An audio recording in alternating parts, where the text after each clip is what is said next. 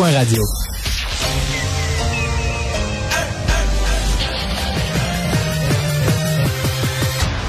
Mario Dumont. Organiser, préparer, informer. Les vrais enjeux, les vraies questions. Mario Dumont. Les affaires publiques n'ont plus cette brebis. Cube, Cube Radio. Bonjour tout le monde, bienvenue à l'émission, bienvenue à Cube Radio en ce beau euh, jour euh, quasiment d'été. On est encore au mois de mai, mais quand même, bonjour Vincent. Salut Mario. Ouais, là, on- en avril, on se croyait à l'automne, puis là, tout à coup, on se croit au mois de juillet. Ben là, euh, j'ai installé mon air climatisé euh, de fenêtre euh, tantôt. Par la fenêtre, j'ai ouvert une petite fenêtre euh, devant moi pour voir voter nos députés fédéraux qui sont en train de voter sur la prière. Ben oui, est-ce que tu as des premiers résultats? Ben là, j'ai- pas, non, je, je regarde ça, mais il y a l'air d'avoir bien du monde qui, qui va qui vote contre. D'après moi, préparons-nous à ce que la motion du Bloc québécois soit refusé, soit rejeté. rejetée. Oui, oui, oui, absolument. Bon, mais euh, oui, dans les meilleures nouvelles, c'est que c'est- là, présentement, Montréal fait 28. Euh, la grandeur de la province, c'est chaud. Demain, 30. Vendredi, 31. Euh, et là, l'humidité va arriver un petit peu parce qu'en ce moment, c'est sec. C'est ce qui nous sauve un peu de la canicule. De la pluie samedi, dimanche, dans Ouais. la nuit, on sait pas trop, mais c'est annonce encore très chaud en fin de semaine pour le Grand Montréal. Ouais, il pourrait y avoir des températures un petit peu plus euh, dans les euh, hauts et les bas, mais je pense que pour bien des gens, je voyais euh, au centre-ville tantôt, il- dire, on est on est on est vite prêt pour l'été là. Je pense que cette énergie là qui qui avait hâte de sortir. Mais on est début mai, c'est quand Ouais. même impressionnant ces Ouais, ouais, températures. non, les terrasses de restaurants, des, des fois, ils il allaient chercher des petites journées ici et là en avril et ils les ont pas eu cette année. Mais voilà, qu'elles se reprennent. On va rejoindre l'équipe de 100% Nouvelles. 15h30, c'est le moment d'aller retrouver notre collègue Mario Dumont. Salut Mario. Bonjour. Le chemin Roxham, euh, depuis sa réouverture, le Québec se dirige là vers un record 35 000 migrants illégaux qui auront franchi la frontière d'ici la fin de l'année. Et Québec soutient que c'est impossible en ce moment de répondre à la demande. On réclame même la fermeture du chemin Roxham. Pourtant, rappelle-toi en 2017 le tweet de Justin Trudeau. Mario, faut se évidemment se rappeler que M. Trump, président des États-Unis, venait d'être élu, invitait euh, les, euh, les migrants des États-Unis, les immigrants des États-Unis à venir euh, s'établir, que le Canada était, là à les accueillir porte ouverte. Là, on se rend compte aujourd'hui que le Canada n'est pas capable de répondre à la demande. On va écouter ensemble les premiers ministres François Legault et Justin Trudeau. Le vrai problème, c'est le délai de traitement. Si le gouvernement fédéral était capable rapidement de dire qui est réfugié, qui est pas réfugié, ben le problème serait pas mal moins grave parce que la majorité ils sont pas des réfugiés. Mais là, à partir du moment où le fédéral est pas capable de réduire son délai de traitement en bas de 14 mois, ben là, ça devient impossible à gérer. Nous allons toujours continuer de respecter euh, les principes de notre système d'immigration. On a euh, un système rigoureux qui va continuer de faire euh, son travail. On est un pays qui, qui accueille l'immigration parce qu'on a un système rigoureux. On va continuer de travailler avec les partenaires pour euh, résoudre le problème. Alors, on fait quoi, Mario? Ben, on fait quoi? C'est-à-dire qu'il on- on- Parce que- il y, y a deux choses à démêler, là. Est-ce que le Canada est un pays qui va continuer euh, de jouer son rôle, de respecter les conventions qu'il a signées, d'accueillir euh, des victimes de la guerre, euh, des victimes de, régimes autoritaires qui disent aux gens, mais si vous êtes homosexuel, vous êtes en danger de mort. la réponse, c'est oui. Il faut que ce soit le cas. Le Canada doit continuer à jouer ce rôle-là. Maintenant, est-ce que le Canada doit, dans sa façon d'accueillir, orienté, pensez-y une seconde, là, sur toute la frontière canado-américaine, de, de, de la frontière entre le Maine et le Nouveau-Brunswick jusqu'à l'autre bout, jusqu'à Vancouver puis l'État de Washington. Il y a un chemin, un petit chemin là, près de la colle, où plus de 90% des entrées illégales se font. Ça n'a pas d'allure. Il faut comprendre le propos de François Legault. Et ce matin, euh, je mettais en onde, là, je montrais aux gens, nous, le Québec, toute la liste, écoute, c'est une pleine page, là. Toute la liste des services qu'on fournit, des services publics, là, des services gouvernementaux, publics, gratuits, qu'on fournit à des personnes qui arrivent, là. Ces personnes-là habitaient pas le Québec hier, sont arrivées ce matin, puis cet après-midi, on leur fournit le service, là. Euh, aide, euh, aide d'urgence à l'aide sociale, aide à l'hébergement payé à 100% aide à se trouver un véritable logement, parce que l'hé- l'hébergement temporaire est payé à 100% mais ensuite, on leur fournit une assistance dans la recherche de développement, aide à la recherche d'un emploi. Puis, qu'on comprenne bien. La santé, l'éducation, les enfants à l'école, j'en passe. Je veux dire, c'est une pleine page de services qui sont offerts à des gens qui ont jamais payé d'impôts, ils viennent d'arriver. Et je suis pas en train de dire que ça devrait pas être le cas, qu'on devrait enlever ça. Je suis en train de dire, on est un pays Ouais. riche, un pays capable, on le fait. On le fait dans l'hypothèse, écoutez, ces gens-là ont vécu des drames, ils ont vécu des guerres, ils arrivent chez nous, s'ils sont accueillis comme réfugiés, si- s'ils nous mentent pas, s'ils répondent vraiment aux critères pour être des réfugiés, pour euh, obtenir l'asile au Canada, ben, ils vont devenir des citoyens à part entière. Euh, des impôts, c'est une question de temps, ils vont en payer, là, on est en pénurie de main-d'œuvre, ils vont se trouver du travail, euh, ils vont contribuer, ils vont acheter, ils vont payer la taxe de vente, ils, ils vont être un rouage de la société, c'est très bien. C'est juste de dire, quand on voit la liste des services, on dit, wow, wow, attends un peu, toi, là, là. Faut que tu offres ces services-là, là, le jour 1, santé, éducation, si ça déborde déjà, tu sais, euh, s'il y a déjà des listes d'attente pour certains services, le coût financier de ça, bon, le fédéral dit, euh, euh, on envoie la facture au fédéral, il en repaye une bonne partie, mais il y a Mais au-delà de ça, c'est de pouvoir bien les accompagner pendant 14 mois, là, jusqu'à temps qu'ils Bon, puissent obtenir leur statut. C'est souvent des familles. Et ça, c'est l'autre problème. Si la Ouais. décision de la Commission fédérale sur le statut de réfugié arrivait dans le premier 3-4 semaines, bon, on dirait, bon, la durée d'hébergement, Mhm. on les héberge quelques semaines, on a la réponse si jamais ils se font dire non, parce qu'il faut comprendre ça. Les taux d'acceptation, ça c'est important de le dire, parce qu'il y a des citoyens qui sont un peu anti-immigration, qui vont dire, ah, ils arrivent ici, on les prend tous. C'est faux.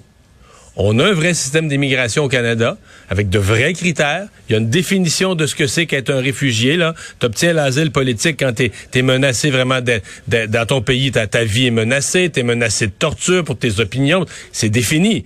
Et quand tu réponds pas à ces définitions-là, tu es retourné dans ton pays et de fait, je repassais les chiffres ce matin, entre 2010 et 2017, il y a des années où on a retourné dans leur pays 33% des demandeurs, mais il y a des années, au début, le 2010, 11, 12, on a retourné dans leur pays 50 jusqu'à 60% des demandeurs. Il y a des années où on a retourné plus de la moitié des demandeurs. Donc, tu sais, c'est- un vrai processus, là. C'est pas un automatisme. Les gens arrivent ici, puis, comme on dit, ils punchent, puis ils rentrent au Canada. Il y a un vrai processus. Le, vrai- le problème, c'est que le chemin Roxane, t'as pas d'allure. Parce que, euh, il y a des gens qui font, par exemple, il y a des gens dans des camps de réfugiés. On l'a vu en Syrie, l'année passée, l'année d'avant. Des gens qui étaient dans des camps de réfugiés faisaient des demandes, suivaient le processus du Haut Commissariat international des Nations Unies, là, sur, pour obtenir au Canada un statut de réfugié. Et là, t'as des gens qui arrivent, puis eux, ils passent devant tout le monde parce que autres, ils arrivent au chemin Roxham, puis ils disent présent. Tu sais, moi, je suis déjà sur le territoire, là, je suis déjà arrivé. Donc, Est-ce que c'est l'entente des pays sûrs qui, qui doit être révisée, selon Ouais, toi, ben ça, c'est une affaire. L'entente, ce qu'on appelle l'entente des tiers pays sûrs, c'est une entente qu'on a avec les États-Unis, dans laquelle on dit, ben, si quelqu'un arrive des États-Unis, il peut pas se présenter au poste frontière de la colle puis nous faire sa demande. Parce qu'on considère qu'il est déjà dans un pays où il est pas menacé. Quand Donald Trump était au pouvoir. Là, on disait, pauvre M. Trudeau, il est bien mal pris avec ça, il peut pas négocier ça avec Donald Trump, Donald Trump veut rien savoir de rien, puis Donald Trump fait la figure aux réfugiés. Mais là, à moins que j'aie mal suivi mes nouvelles, Donald Trump est plus là. Il commence à faire un certain temps. Donc là, c'est certain qu'il y a une pression sur M. Trudeau pour dire, ben là, euh, t'as plus d'excuses que, que Trump est pas parlable sur ce genre de questions-là. C'est ton ami Joe Biden qui est à la Maison-Blanche. Est-ce qu'il y a moyen de, de- de parler avec Joe Biden de ces sujets-là, de revoir certaines règles? Parce que c'est certain que déjà, si on enlevait ça, ben là, il n'y a plus de chemin Roxham. Mais là, probablement que dans les postes frontières officiels, tu redistribuais, tu redistribuerais, pardon, ces demandes, euh, il y en arriverait à la colle, il y en arriverait au poste frontière de l'Ontario, il y en arriverait au poste frontière de l'Ouest canadien. Tu aurais une distribution plus normale. Alors que là, c'est ouais. c'est que c'est devenu une petite joke un peu. Là. Ça, ça se sait. Dans tous les pays où des gens veulent obtenir le statut de réfugié, j'ai l'impression que c'est connu. Le gars, ben, comment tu fais? Tu arrives à l'aéroport de New York, là, tu te rends, tu prends l'autobus, tu te rends à Plattsburgh, puis de là, tu vas voir, il y a des chauffeurs de taxi, là, tu le payes cash un certain montant, puis ils connaissent les autres le petit chemin, ils vont t'amener. C'est c'est un Ben peu comme une risée, le Canada, qu'on sait comment contourner le système. Tout le monde sait ça. Fait que là, on est aussi pris avec ce problème-là. On est pris avec le problème d'une situation trop connue, d'une passoire là, trop euh, devenue trop connue. Ben, Il y a des avocats d'immigration qui trouvent ça bien, qui disent, ah, ben, c'est aussi bien comme ça. Tout le monde passe, tout le monde passe par le chemin Roxham, on le sait, puis euh, c'est clair. Les gens de la GRC sont là, ils les accueillent. Sauf qu'au Québec, tu sais, t'es dans le pot de François Legault, tu dis, ouais, mais c'est moi au Québec qui les accueille, euh, qui les accueille tous vu qu'ils arrivent par le chemin Roxham. Et plus ça va, euh, moins bien on les accueille. C'est ce qu'on c'est ce qu'on comprend. Alors, on vient de remettre 50 rapport millions pour les héberger. Au-delà de l'argent, quand même. Ce, Ouais. sont, euh, ce sont des familles souvent qui arrivent euh, massivement. J'allais dire, Mario, rapport dévastateur pour la santé publique aujourd'hui. C'est ce que vient de déposer la, la vérificatrice générale. Elle dit non seulement on n'était pas prêt à faire face à la pandémie, mais on a commandé les, équipements, gants, masques, visières, et, etc. beaucoup trop tard, ce qui fait que ça nous a coûté un milliard de plus. On va écouter une réaction toute fraîche du ministre de la Santé, Christian Dubé. Moi, ce que je reconnais, c'est qu'on n'était pas prêt. Puis, euh, on a euh, agi assez rapidement avec la deuxième vague, pour être très clair, parce qu'on a appris de ce qui est arrivé. Cette préparation-là, elle n'était pas là. Alors donc, aujourd'hui, je vous dis, on a appris. Quand on a besoin d'agir pour la santé des Québécois, pour moi, il n'y a pas de prix. Mario, euh, est-ce que Québec aura appris de ça? Ben, j'espère. J'espère. Ça a coûté une fortune, mais est-ce qu'on peut être surpris? Je veux juste vous rappeler, là, les gens qui ont un petit peu de mémoire, de la conférence de presse où François Legault disait, là, on est à six jours. On, on comptait, on annonçait au public, on comptait en jours la réserve de matériel de protection qu'on avait là, pour le personnel de la santé. Puis ça, euh, c'était en sachant quand même qu'on avait demandé au personnel de se restreindre. Puis dans les CHSLD, dans le fond, on changeait pas assez de jaquettes. On aurait dû avoir plus de matériel pour protéger mieux notre personnel et nos patients. Ceci dit, euh, ben, une fois, une fois que tu une fois que tu commandes au moment où tous les pays du monde commandent, euh, tu sais, François Legault avait dit, maintenant, on arrive avec des valises d'argent cash sur le tarmac des aéroports chinois là, pour être sûr d'avoir nos masques. Ben, c'est certain que quand tu es dans un univers de comme ça, tu payes trop cher. Mais tu payes, tu payes très, très, très cher. Tu payes, mais est-ce que tu payes trop cher? L'alternative, si tu veux pas payer, c'est que tu n'en auras pas de masque. Puis ton personnel de la santé en aura pas, puis ça aurait été encore pire. Donc, euh, on s'en doutait bien. Moi, je reste quand même, euh, je veux pas faire preuve tourner le fer dans la plaie, faire preuve de méchanceté. Je reste avec une... J'ai cette image là, du docteur Arruda qui part fin février, s'en va au Maroc, euh, une conférence sur le cannabis. Ce jour-là, le 25 ou 26 février, il y a... C'est plus juste en Chine, là. La COVID est entrée dans au moins 44 pays. Ça commence à être mondial un petit peu. là. C'est pas, pas 160, 180 pays, mais c'est 44 pays. On n'a pas un équipement de commandé. On n'a même pas dit à aucun membre du gouvernement, premier de ministre. réserve. Non, rien. On n'a même pas dit à un des ministres. Ça serait Oui. pas fou. euh, quelques caisses de masques, là, puis quelques gants. Rien, rien, rien, rien. C'est aussi ça, Ouais. là. Mario, merci beaucoup. Bon après-midi à toi. Au revoir.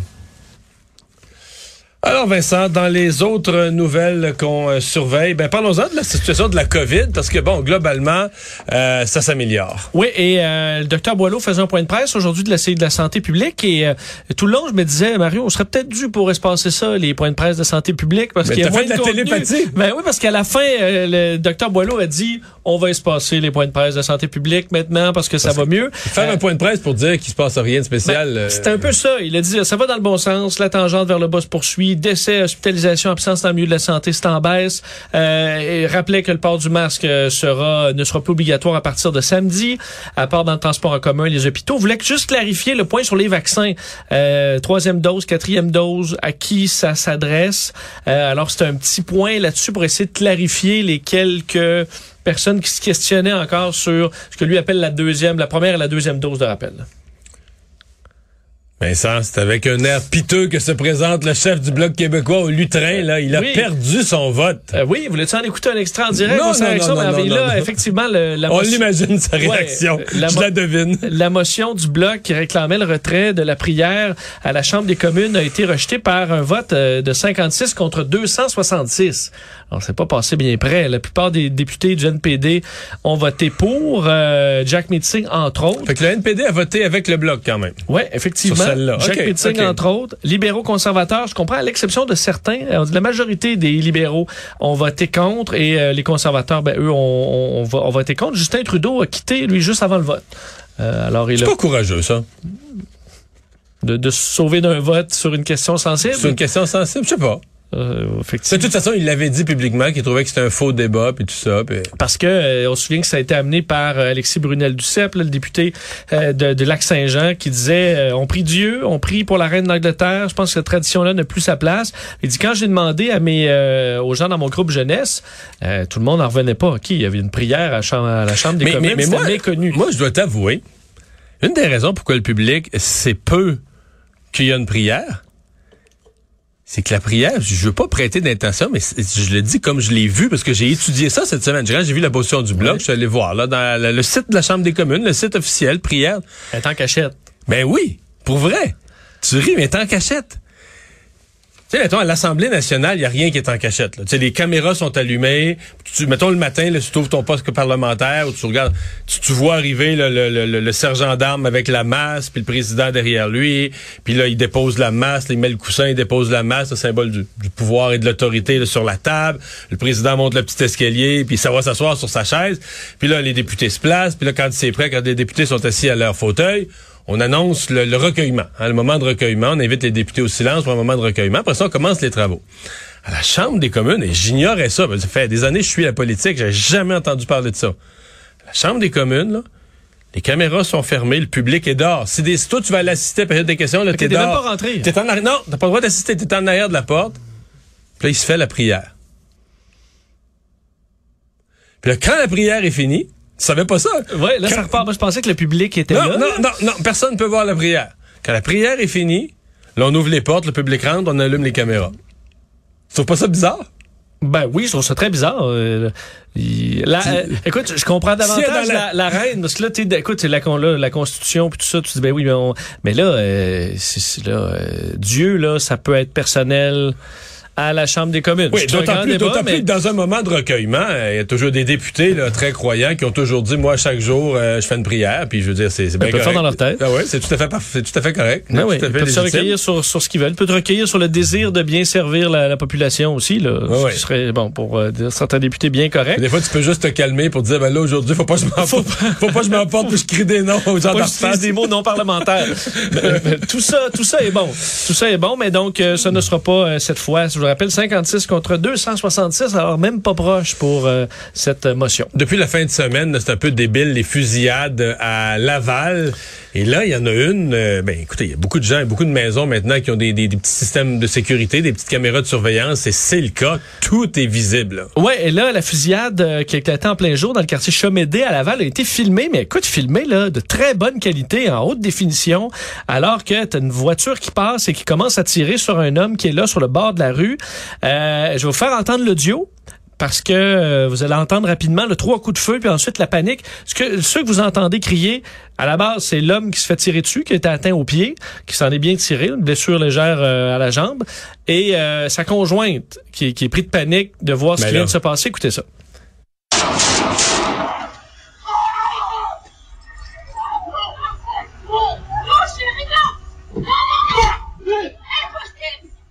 C'est même pas vrai, c'est qui Je l'ai plus en plus, mais... Bon, alors, vous entendez trois coups de feu et vous entendez la conjointe qui dit non, chérie, non, c'est impossible. Et là, lui dit c'est même pas vrai, c'est qui, je l'ai vu en plus. Euh, et là, ils ont appelé, euh, ils disent appelle le 91, appelle le 91. Rapidement, les policiers se sont présentés cinq minutes plus tard. On voit l'intervention policière. Aussi, policier quand même très calme qui se présente, regarde ses blessures et tout ça. Euh, c'est un trou de balle qui, va, qui a blessé l'homme et un autre, une autre balle qui a transpercé, transpercé le véhicule euh, de, de l'homme. Et ce qu'on peut voir sur les, la vidéo qui est aussi euh, assez troublant, c'est que juste à côté de l'homme, de l'autre côté de la rue, dans l'angle de la caméra, deux adolescentes de 11 ans, enfin, très jeunes adolescentes, deux filles de 11 ans qui étaient en train de jouer sur le bord. Euh, elles se sont réfugiées chez leur grand-mère, on dit en pleurs, là, après avoir entendu Mais le coup de là- feu. Mais écoute, près pas, écoute, à quelques mètres, en plein quartier résidentiel, très tranquille. On le voit très bien sur les images, là, que tu t'attends pas à voir un- une fusillade du genre. Alors, des images qui montrent, euh, tu sais, c'est beau de li- lire l'événement, se le faire raconter, mais le voir avec cette, euh, cette force-là, ça a beaucoup d'impact. Merci, Vincent.